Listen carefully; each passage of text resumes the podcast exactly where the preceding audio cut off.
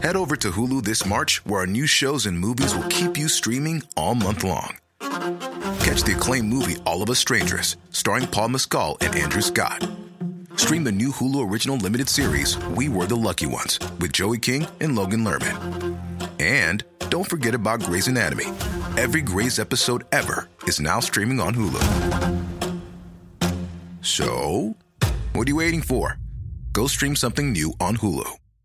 Ryan Reynolds here from Mint Mobile. With the price of just about everything going up during inflation, we thought we'd bring our prices down. So to help us, we brought in a reverse auctioneer, which is apparently a thing. Mint Mobile unlimited premium wireless. Ready to get 30, 30, bit to get 30, bit to get 20, 20, 20, bit to get 20, 20, bit to get 15, 15, 15, 15 just 15 bucks a month. So, Give it a try at mintmobile.com slash switch. $45 upfront for three months plus taxes and fees. Promo rate for new customers for limited time. Unlimited more than 40 gigabytes per month. Slows. Full terms at mintmobile.com. Bye.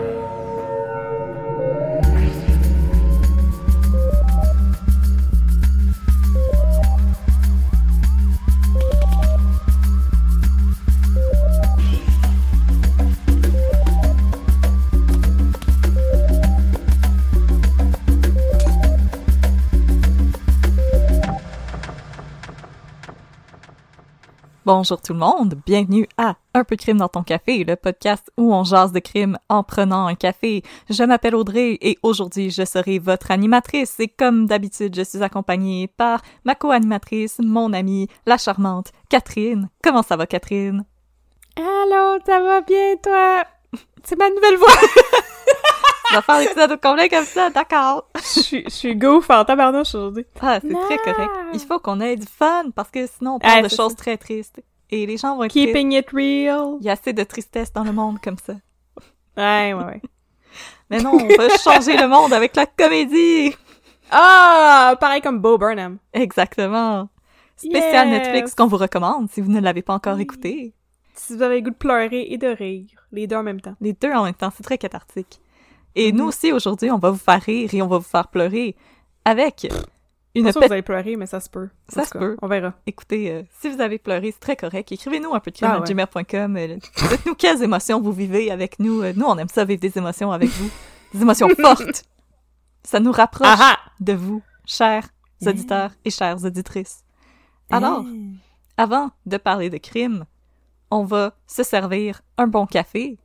Ah ah! Alors cette semaine, le café que je vous recommande, c'est un café qu'on a obtenu avec le Roasters Pack, dont on vous parle assez souvent. C'est un service de livraison de café. Alors quand vous vous inscrivez, vous recevez une boîte de café par mois où vous recevez trois enveloppes. Et euh, ce qui est très intéressant, c'est que sur le site, vous pouvez choisir le type de café qui vous intéresse. Alors, est-ce que vous aimez les medium roast, les dark roast? Et vous pouvez même choisir la mouture. Alors, Mhm. vous pouvez le moudre vous-même pour qu'il soit plus frais au moment de la préparation. Et le Il y a même des espressos si vous êtes des petites euh, belettes stressées comme moi. Moi, j'ai un abonnement à... euh, pardon, des, des décafs si vous êtes des petites belettes stressées comme moi. J'allais Mhm. dire, si vous êtes stressé, je sais pas si vous devriez prendre des espressos, mais écoutez, vivez Non, mais votre vous devriez prendre du décaf. Vivez votre vinaigrette. Mais oui, c'est vrai, il y a même un service de décaf euh, qui peut être ouais! très intéressant. Et Mhm. Que Catherine me fait découvrir maintenant le café décaf, et j'avoue que c'est bien, ça goûte bon, mais j'ai pas de misère à dormir. c'est la même chose, mais tu shakes moins. Tu shakes moins, t'as moins l'impression que ton cerveau est un néon qui fait jou, jou. Alors, le café que je vous recommande cette semaine, c'est un café du Phil and Sebastian Coffee Roasters qui est situé à Calgary, en Alberta. Le café, c'est plat, il y a des cowboys, c'est le fun. Le café s'appelle le Arsu Aro Uraga, s'il vous plaît, ne riez pas de ma prononciation. C'est un café euh, qui provient de l'Éthiopie et qui a des arômes de thé noir, de pêche et de chocolat noir.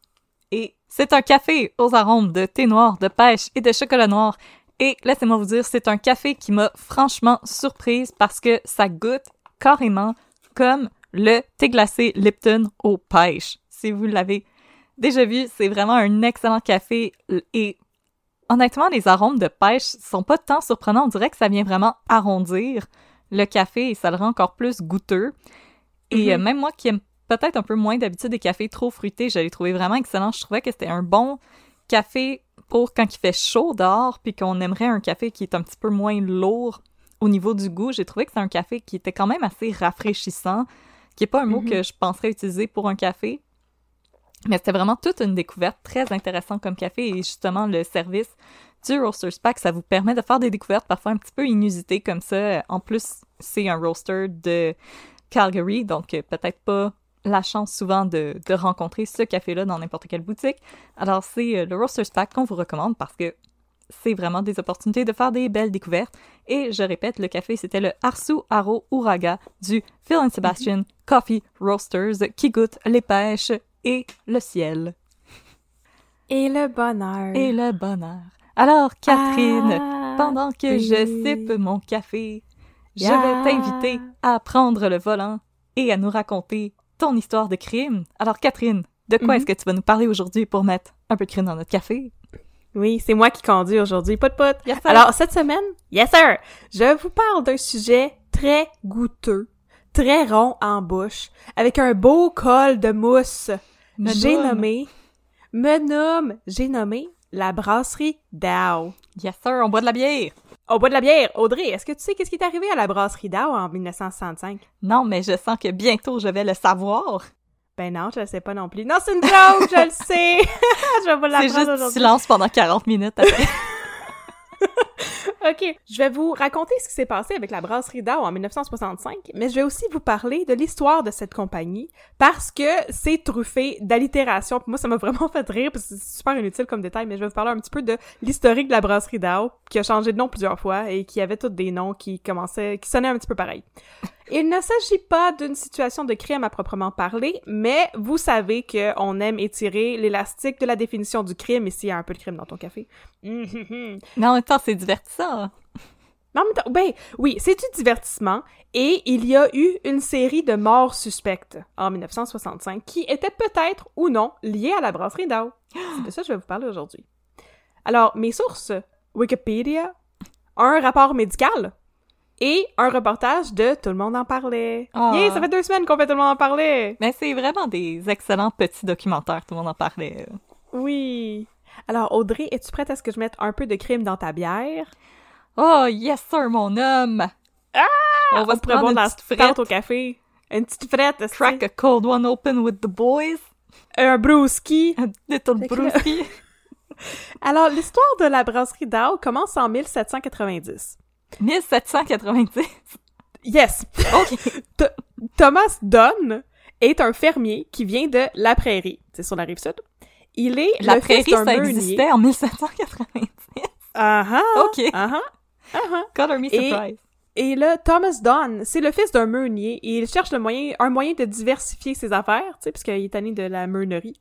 Fait que là, euh, la prairie, au sud de Montréal, alors, était une halte importante pour les voyageurs qui faisaient la navette entre Montréal et New York, apparemment. Tu sais, quant à moi, je te dirais de juste continuer jusqu'à Montréal parce que t'es rendu, là. Quand t'es rendu à la prairie, t'es là, là, le t'es pont, parti de New York, puis il te reste juste le pont, là. Tu sais, embarque sa chaloupe, puis rame, là, mais en tout cas, on n'est pas dans leur tête. Fait que c'est une, une halte importante. En 1790, Thomas Dunn se lance dans l'industrie de la bière et fonde une première brasserie à L.A., comme dirait mon chum, parce que mon chum est convaincu que le surnom de la prairie, c'est L.A., puis moi, je trouve ça pas de bon sens, en tout cas. Si vous venez de la prairie, eh ben, ben oui, moi, j'aurais plus dit ça, là, puis euh, moi, j'ai grandi à côté de la prairie, puis j'ai jamais entendu ça, fait que si vous Moi avez déjà plus. appelé la prairie L.A., écrivez-nous pour nous le dire, un peu de crime à gmail.com. Alors, la brasserie fondée par Thomas Dunn produit alors surtout de la ale et de la stout de tradition anglaise. Et la demande, à l'époque, elle était telle que les brasseurs comme Dunn, et même John Molson, tu sais, c'est un nom qui nous dit quelque chose, hein, Ah. ils peinent à fournir à la demande. C'est le début de, des microbrasseries. C'est le début des microbrasseries et les gens veulent boire de la bière et les affaires roulent en masse, comme qu'on dirait. Oh yeah. Alors, en 1809, la brasserie déménage à Montréal sur la rue Notre-Dame et l'entreprise est alors gérée par James et John Dunn, les fils de Thomas. Et elle est connue John sous le nom Dunn. de... John Dunn, c'est James ou John Dunn. Et l'entreprise est connue sous le nom de Thomas Dunn and Sons. Je vais juste vous conter ça à cause des Thomas noms, ça me fait. Et là, en, mille- en 1818, la compagnie déménage sur la rue Saint-Joseph et James Dunn engage un jeune brasseur prometteur de 18 ans du nom de William Dow. Alors là, en 1819, John Dunn se noie. What? Et James devient l'unique propriétaire de la brasserie. Est-ce que c'est noyé dans un baril de bière? J'ai oh, j'ai pas eu de détails là-dessus, j'ai pas compris qu'est-ce que tu sais l'historique de la brasserie était vraiment bizarre, puis c'est pour ça que je voulais vous conter ça mais j'ai aucune idée. Il s'est noyé, c'est tout. Bon, et on pose pas de questions. Et son frère est devenu l'unique propriétaire de la brasserie, hein, on pose pas de questions. Et il espère que ses fils Thomas et John veuillent prendre la relève de l'entreprise familiale, mais non, ils sont pas intéressés par tout. Fait que James Alors? aussi avait un fils qui s'appelait John, fait qu'il y avait un autre John Donne. Ben oui, puis un autre fils qui s'appelait Thomas comme son père. Ah ben hey. Mais c'est parce qu'il y avait juste cinq prénoms dans ce temps-là. là. Ouais, John, James puis Thomas puis William. Exactement. est il y a- il y a- William Dow, le brasseur. Alors, Puis euh, puisque... Et puis Gontran. puis Poulémon. Il y a personne qui... Il y a personne qui, s'est- qui est intéressé à prendre la relève de l'entreprise. Fait que là, James Dunn a pris comme associé William Dow, le brasseur, tu sais, et la brasserie s'appelle désormais Dunn and Dow. et là, suite au décès de James Dunn, ça devient juste Dow. Mais là, en 1909, Dow s'allie avec Dawes, puis ça devient Dow Dawes. Ben voyons donc. Il faisait ça exprès. Ok, il y avait cinq prénoms puis trois noms de famille. qui, qui sonnent toutes Don, Dow pis Dawes. Ça sonne tout pareil. Alors, la brasserie change de Mais main plusieurs donc. fois et elle croit beaucoup en termes de renommée et de crédibilité. Et là, au début des années 1960, la compagnie Dow, là, c'était rendu tellement important que c'est eux qui ont financé et fait construire le planétarium en prévision de l'Expo 67. Tu sais, le Ah. planétarium qui était avant où est-ce qu'aujourd'hui il y a l'ETS, Ah oui, oui, oui, ok. ça s'appelait le planétarium Dow. Oh! Et ça a, ça a été financé par la brasserie Dow. C'est une compagnie très importante. Tu peux boire de la bière puis regarder des planètes.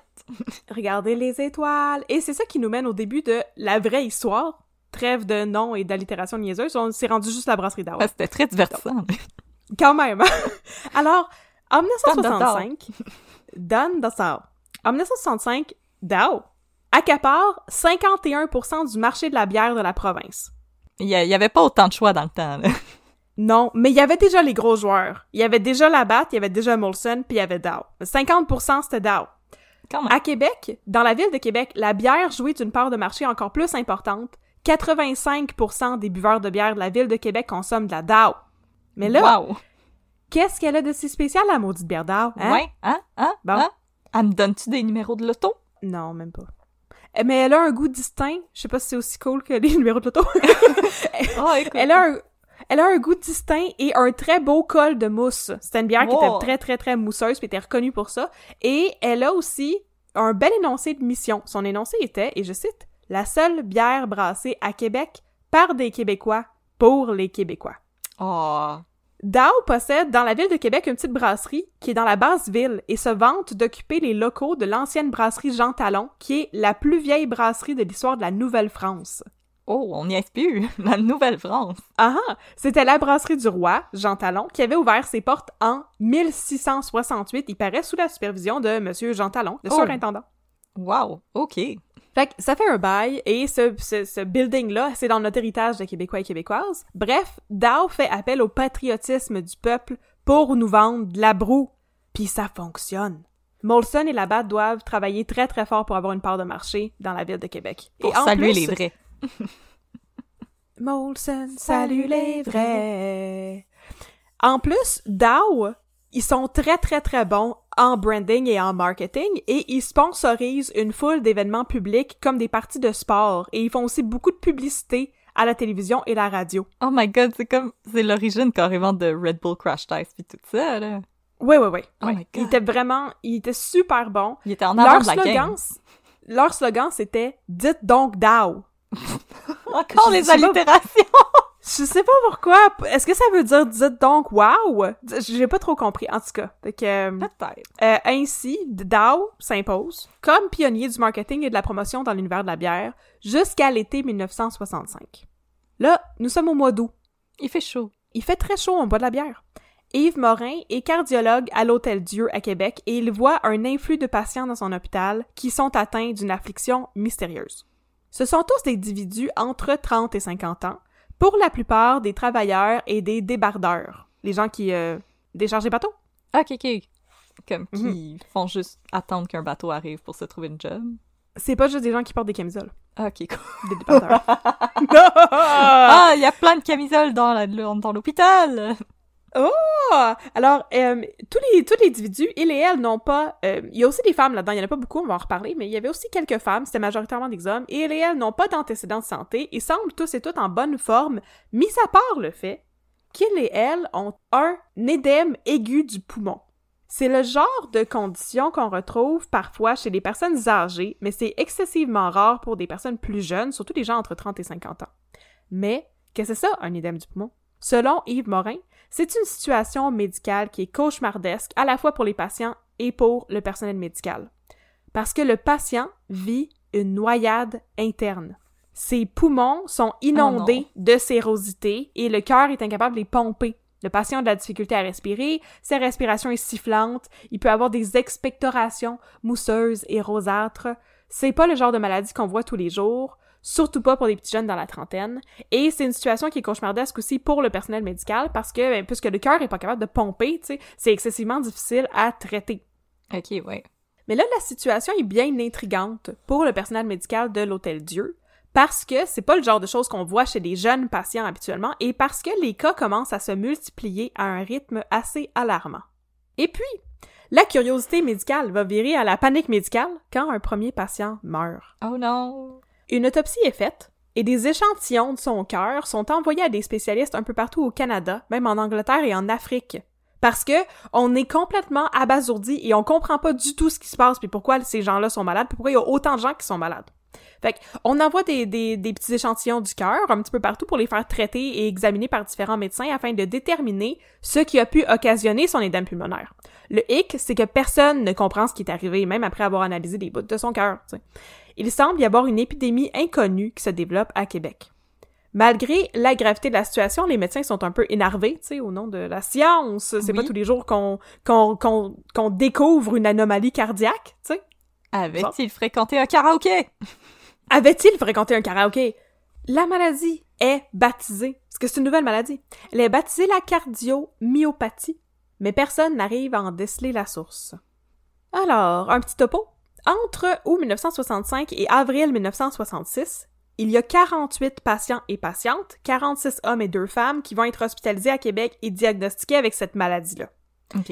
Et elles ont entre 30 et 50 ans, et d'entre eux et elles, il y en a 20 qui vont décéder. Oh mon 18 dieu! hommes et les deux femmes. Ben voyons Ouais. donc. C'est immense. C'est immense et c'est alarmant, justement.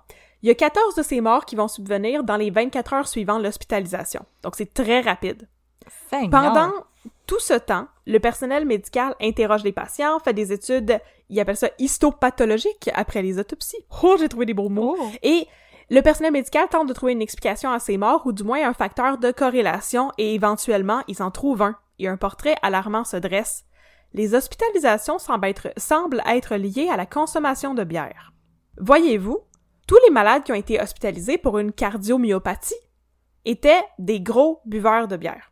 Oh non. 14 buvaient entre 100 et 199 onces par jour. 30 buvaient plus de 200 onces par jour. On considère ça de la grosse consommation de bière parce que, tu sais, une bière, c'est 12 onces. OK? Fait que pour en avoir bu 100 onces, faut que tu aies bu 8 bouteilles de bière. Puis 8 bouteilles de bière, c'est le seuil minimal. là. La plupart buvaient deux fois ça. La plupart buvaient 16 bouteilles de bière par jour. Par jour? Par jour. C'est immense. Et on parle pas de virer sur le top pendant un party de la Saint-Jean non plus. 12 des gros buveurs étaient des gros buveurs depuis entre 10 et 19 ans et 33 l'étaient depuis 20 ans et plus. Seigneur. C'est C'était un des de vie. méga, méga consommateurs, consommatrices de bière. C'était des fait rockstars. bien de la bière, mon minou. Des, c'était des rockstars, comme Axel Rose. Hey, il doit avoir euh, une petite bedaine. Mais là, que, que buvait-il? Et que buvait-elle, ces joyeux, joyeuses luron luron? C'est une belle Hmm, phrase, hein, ça? Je vais aller Ben- euh, on a wild guess. Ouais, vas-y fort. Je crois de la DAO parce que c'était des patriotes. C'était des patriotes qui disaient Dowd! Donc Dowd! Dis donc DAO. Alors, c'est ça le constat auquel arrive le personnel médical de l'Hôtel Dieu. C'est des gros buveurs de bière. 85% des parts du marché à Québec, c'est la bière d'Ao. Fait qu'il y a peut-être un lien avec la bière d'Ao. Bon.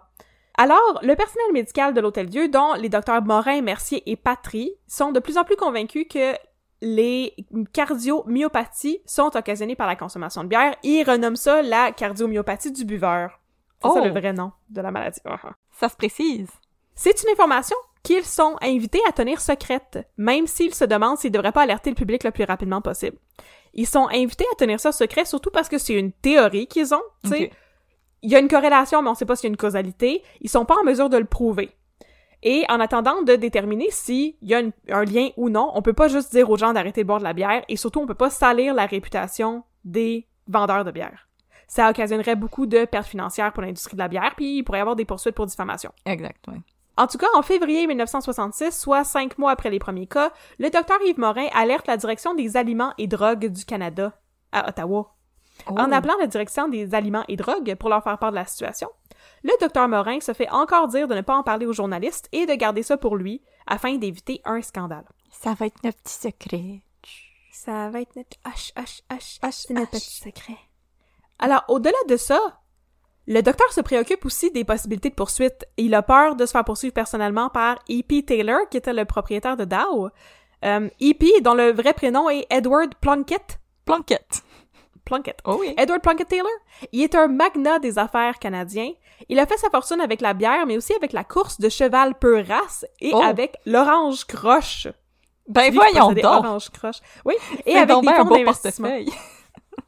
C'est un très beau portefeuille. Et aussi, selon sa page Wikipédia, Edward Plunkett, il a aussi inventé l'idée des gated communities dans des endroits exotiques en fondant le Lyford Key dans les Bahamas. Il aurait sûrement investi Oh. dans le Fire Festival. je sais ce que j'allais dire, là. C'est un very white person euh, portfolio, là. Ben, c'est très, très, euh, c'est très white et c'est très riche. Fait que euh, Yves Morin, il a pas envie de salir son nom dans les médias, tu sais, parce qu'il Comme- veut pas se faire poursuivre. C'est juste un médecin. Ce monsieur-là, il portait un chapeau Panama puis un saut en lin. là. Ah oui, oui, clairement. C'est moins chaud dans un saut en lin, tu sais. Ça respire, mais on voit tes bobettes. Ah, c'est vrai. T'as juste à pas porter de bobette, ça règle le problème. Ah, yes sir. Voilà. Laisse tout libre. le docteur Morin, il a tellement peur de se retrouver dans le troupe puis de se faire poursuivre par euh, Edward Plunkett, là. nu Il dans son considère de faire passer sa maison au nom de sa femme pour éviter de s'en faire saisir en cas de poursuite. Il a vraiment très, Oh, très wow. peur. là. Mais je veux dire, le docteur Morin, il veut juste protéger le public, là. Ouais, il veut juste protéger le public. Mais c'est ça, il a très très peur, fait qu'il il décide de pas se, se prononcer, puis de pas en parler dans les médias, puis de suivre les conseils qu'on lui donne. Pourtant, le 22 mars 1966, CBC à Toronto publie la nouvelle en disant que la bière semble responsable d'une série d'hospitalisations et de morts à Québec. Est-ce qu'il y a eu un leak? Apparemment, il y a un fonctionnaire qui a été envoyé par les médias de CBC de Toronto jusqu'à Québec pour mener l'enquête. Et c'est Oh. lui qui est responsable de la distribution de la nouvelle. un petit Oh, journaliste qui a fait du journalisme. Sneaky sneak! C'était un tout petit sneak. Il y a personne qui avait vu euh, son chapeau avec la petite carte de presse, là. Il y a personne qui avait vu son, sa caméra avec un objectif gigantesque quand il était caché en arrière d'un arbre. Clic, clic, clic, clic, clic. Et là, quatre jours plus tard, la nouvelle est reprise dans la presse, à Montréal, et ça commence à jaser solide. Tout le monde ne parle rien que de ça, dans l'industrie, mais aussi dans le public. Et le 28 mars 1966, le Montréal Matin, qui est connu pour ses titres accrocheurs et dont je parle dans mon roman. Montréal Matin, publie un article qui effraie le public encore plus. Oh! La une du Montréal Matin parle de bière qui tue. La bière qui tue! La bière qui tue. Et ça parle aussi de, et je cite, centaines de condamnés à mort. Oh Et boy! là, euh, personne Condamné à mort pour avoir bu une bière!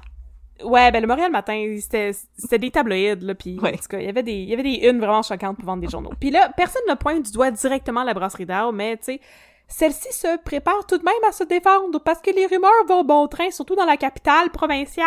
C'est Ah, une bière qu'on ne nommera pas, mais qu'il y a une allitération dedans et qui est bu par des patriotes. C'est ça, c'est pas du tout ce que les gens boivent à Québec, mais ça a peut-être rapport avec ça. Ah, on avec dit les ça de même, 85%. hush, hush. On- Ah, On s'en rappelle, les gens sont pas tweets, ils ont fait le lien. Et là, Pierre Gendron, le président de la brasserie d'Arles, diffuse un message d'intérêt public. Euh, L'annonce va un peu comme suit, et je cite, mais en fait je paraphrase. là.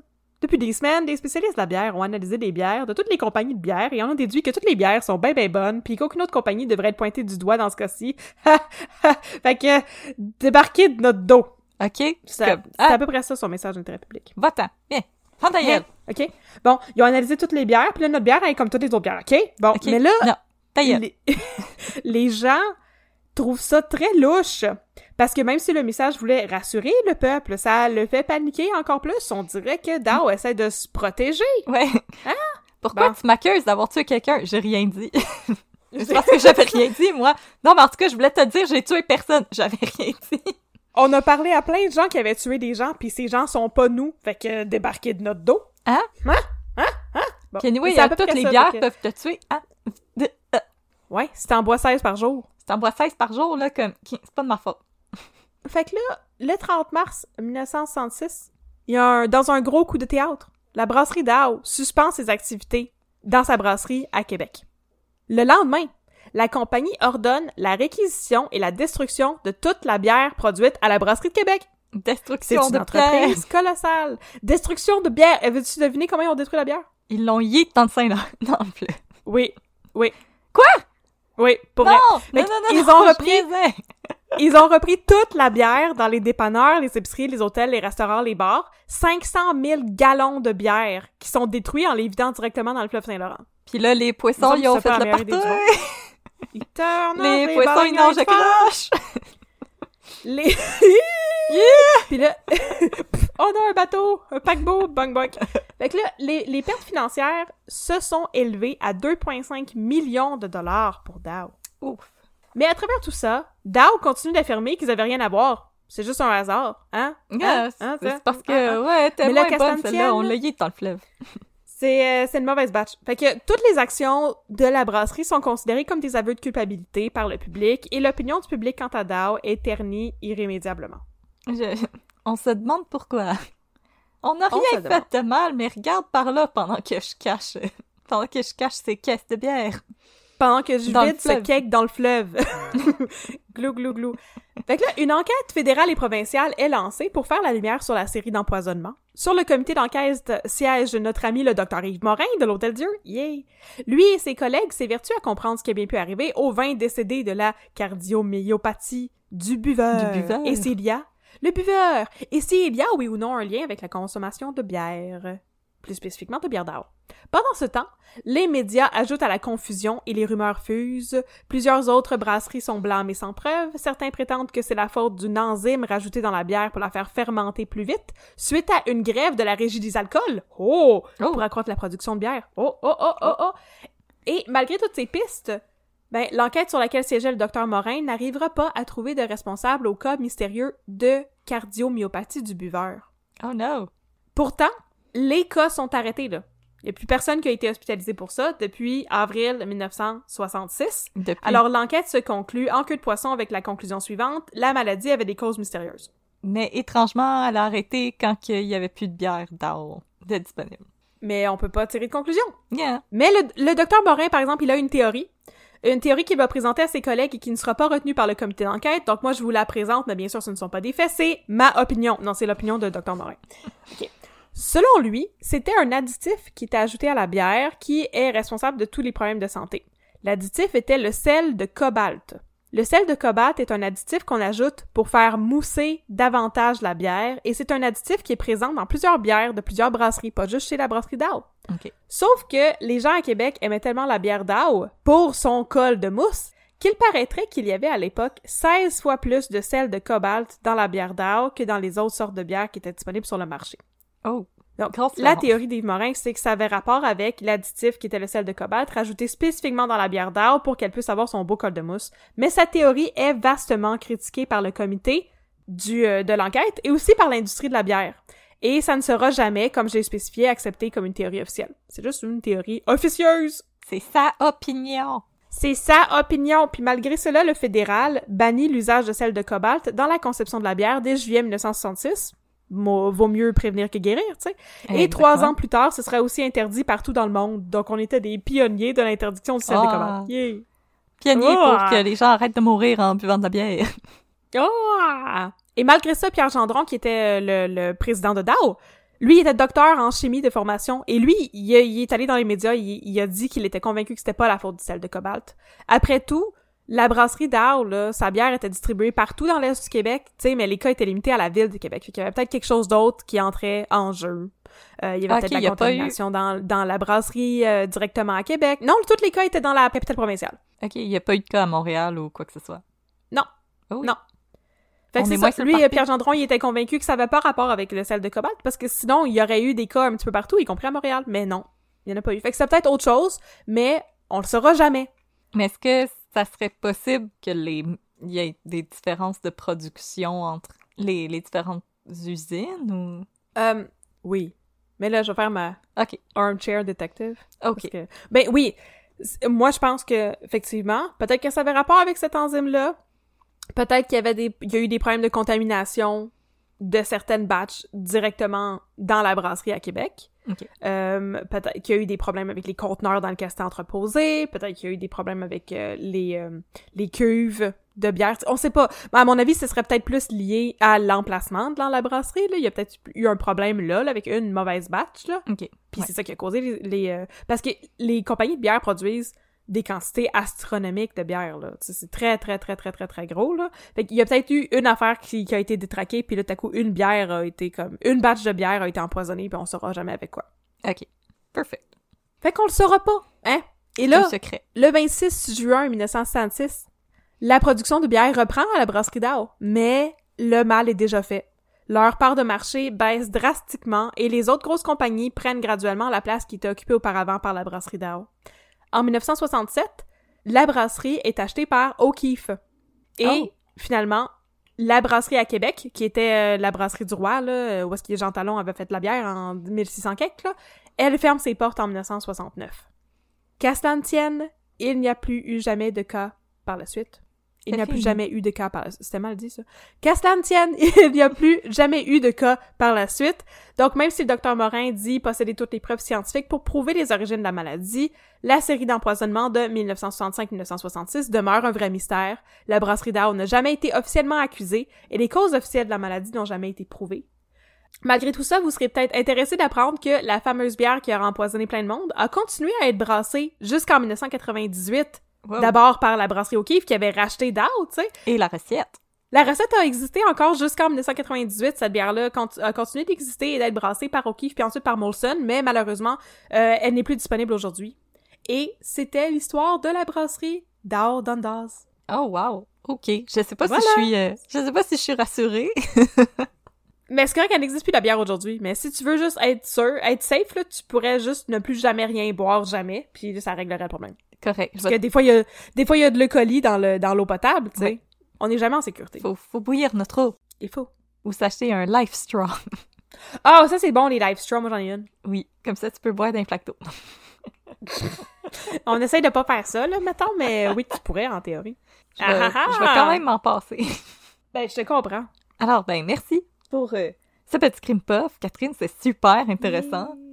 Et euh, Ça faisait super longtemps que je voulais vous parler de ça. Puis c'était, c'était bien plus court que ce que je pensais, là. Mais euh, c'est ça. J'aurais cool. aimé en faire un long cas, mais, tu sais, on peut pas inventer, hein. Moi, je vous lis ce qu'il y a dans les journaux. J'invente rien. Fait que si c'est juste euh, cette page de texte, c'est juste cette page de texte. mais c'était court, mais vraiment plein d'informations super intéressantes. Et euh, Yeah! on Merci. espère que, que vous avez aimé ça et que vous êtes euh, que vous aurez pas trop peur de boire de la bière euh, maintenant. De toute façon, nous ici, on boit du café, alors c'est c'est pas si grave que ça. Puis en plus, euh, pour faire du café, il faut faire bouillir notre eau. Fait que euh, on est correct, on, on essaye. Ça tue tous les germes. Ça tue tous les germes. euh, fait, euh, fait aussi euh, juste euh, frotter un petit peu votre tasse avec du purel avant si vous voulez être sûr. Ou Mais- du jus de citron. Passer Ou un petit jus de citron sur le rime, faire un bon mazagran. On va en parler à tous les épisodes. On va en reparler à tous les épisodes jusqu'à ce que vous soyez aussi vendus que nous à cette délicieuse boisson. Jusqu'à ce que mort s'en suive. jusqu'à ce que vous s'en suive parce que vous allez avoir bu trop de mazagran. Mm. si vous voulez en boire plus, Yeah. faites-le avec du décaf. Oui! C'est ça fais chez nous. Et voilà. Alors, si euh, vous avez aimé cet épisode, nous vous encourageons à aller nous liker sur les réseaux sociaux. Nous sommes sur Facebook, at un peu de crime. Nous sommes sur Instagram, at un peu de crime dans ton café. Si vous avez des suggestions de cas ou de café, on vous invite à nous écrire ou un peu de crime at gmail.com. Et aussi, comme d'habitude, on vous invite, si jamais vous avez un petit peu de temps, à nous donner une note et une critique sur notre page Facebook et sur Apple Podcasts. Ça nous aide à avoir de la visibilité et à faire grandir notre belle communauté de Un peu de crime dans ton café, notre belle communauté de caféinomanes qui aiment les histoires tristes de crimes, Et, bières. euh, de bière et de, de crimes en tout genre. Yeah! Maintenant, nous allons faire notre fameux segment, les deux minutes de Babine. Et si ça ne vous intéresse pas, on vous dit à la semaine prochaine. Et pour tous ceux et celles qui aiment District 31, nous vous invitons à rester avec nous pour discuter des deux minutes de babine. À la semaine prochaine, tout le monde. Et pour les fans de District 31, voici les deux minutes de babine. Deux minutes de babine.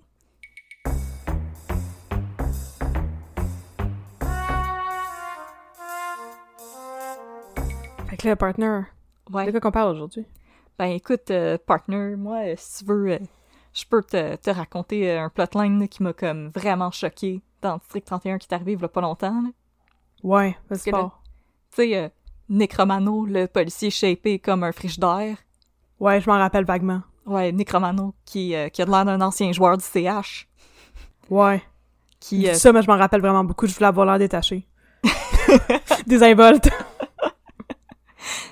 Fait que le Necromano, là, tu sais, il avait, euh, il avait aidé à cacher le parrain de la mafia. Mais là, le parrain de la mafia, il a dit qu'il avait plus besoin de lui, puis qu'il était juste un petit bum de rue, tu sais, un petit bum avec un char gris, tu sais. Puis là, Necromano, il l'a pas pris. Oh non, avec un petit char gris avec un aileron en arrière. là. Exactement, là. Puis euh, des néons. Ouais. Mon chum appelle ça un char de ticoun. C'est un excellent nom. Fait que, ouais, Necromano, le petit bum, il a assassiné le chef de la mafia montréalaise. Non! Mais ça Joe Boccaccini. Ça, ça se fait pas!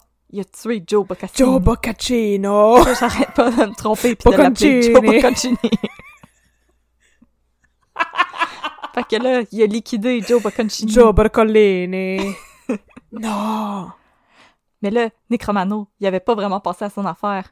Parce que, Ouais. super poupou, il a pu localiser le téléphone de Necromano à proximité de celui de Monsieur Bocconcini au moment de sa mort. C'est la triangulation! C'est la triangulation. Pour une fois, c'était pas de l'écoute électronique. C'était de la triangulation.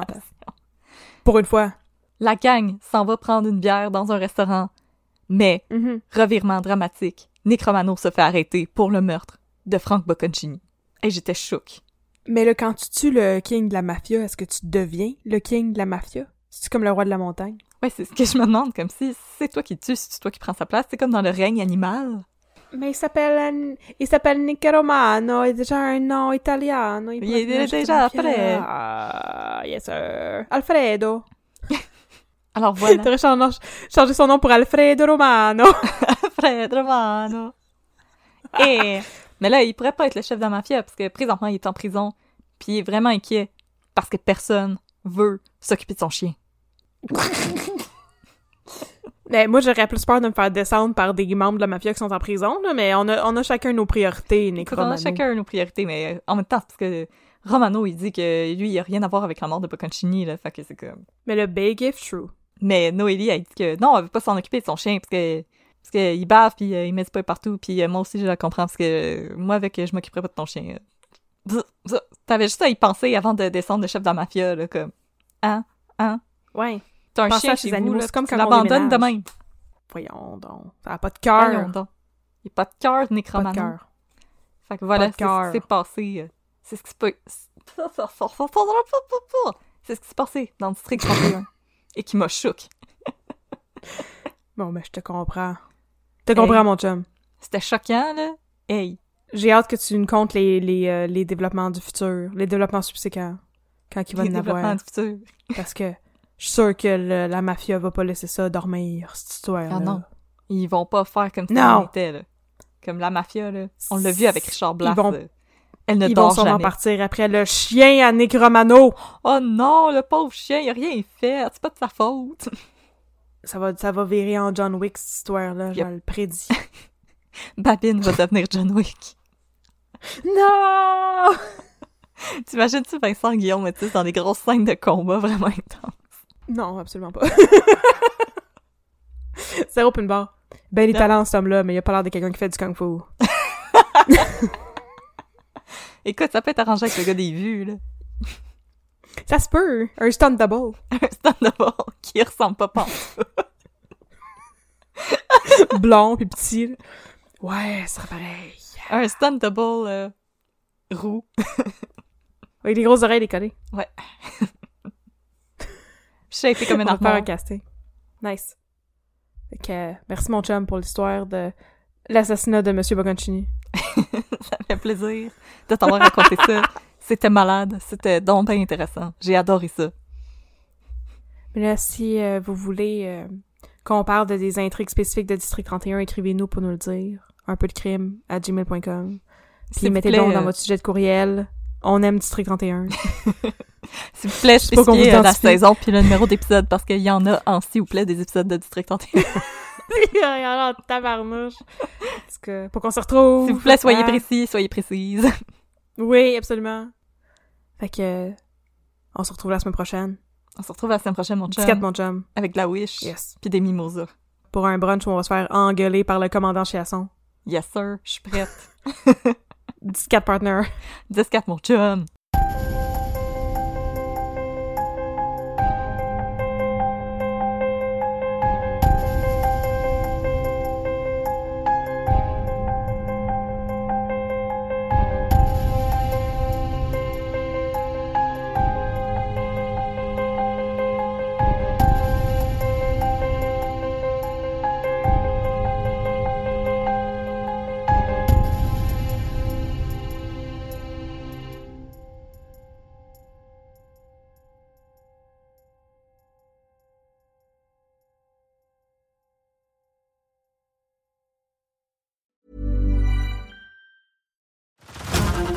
To Hulu this March, where our new shows and movies will keep you streaming all month long. Catch the acclaimed movie All of Us Strangers, starring Paul Mescal and Andrew Scott.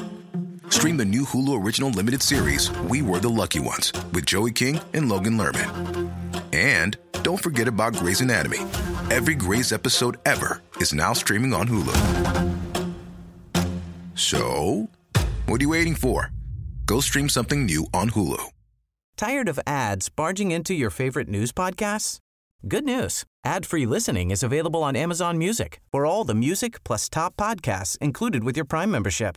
Stay up to date on everything newsworthy by downloading the Amazon Music app for free or go to amazon.com slash news ad free. That's amazon.com slash news ad free to catch up on the latest episodes without the ads.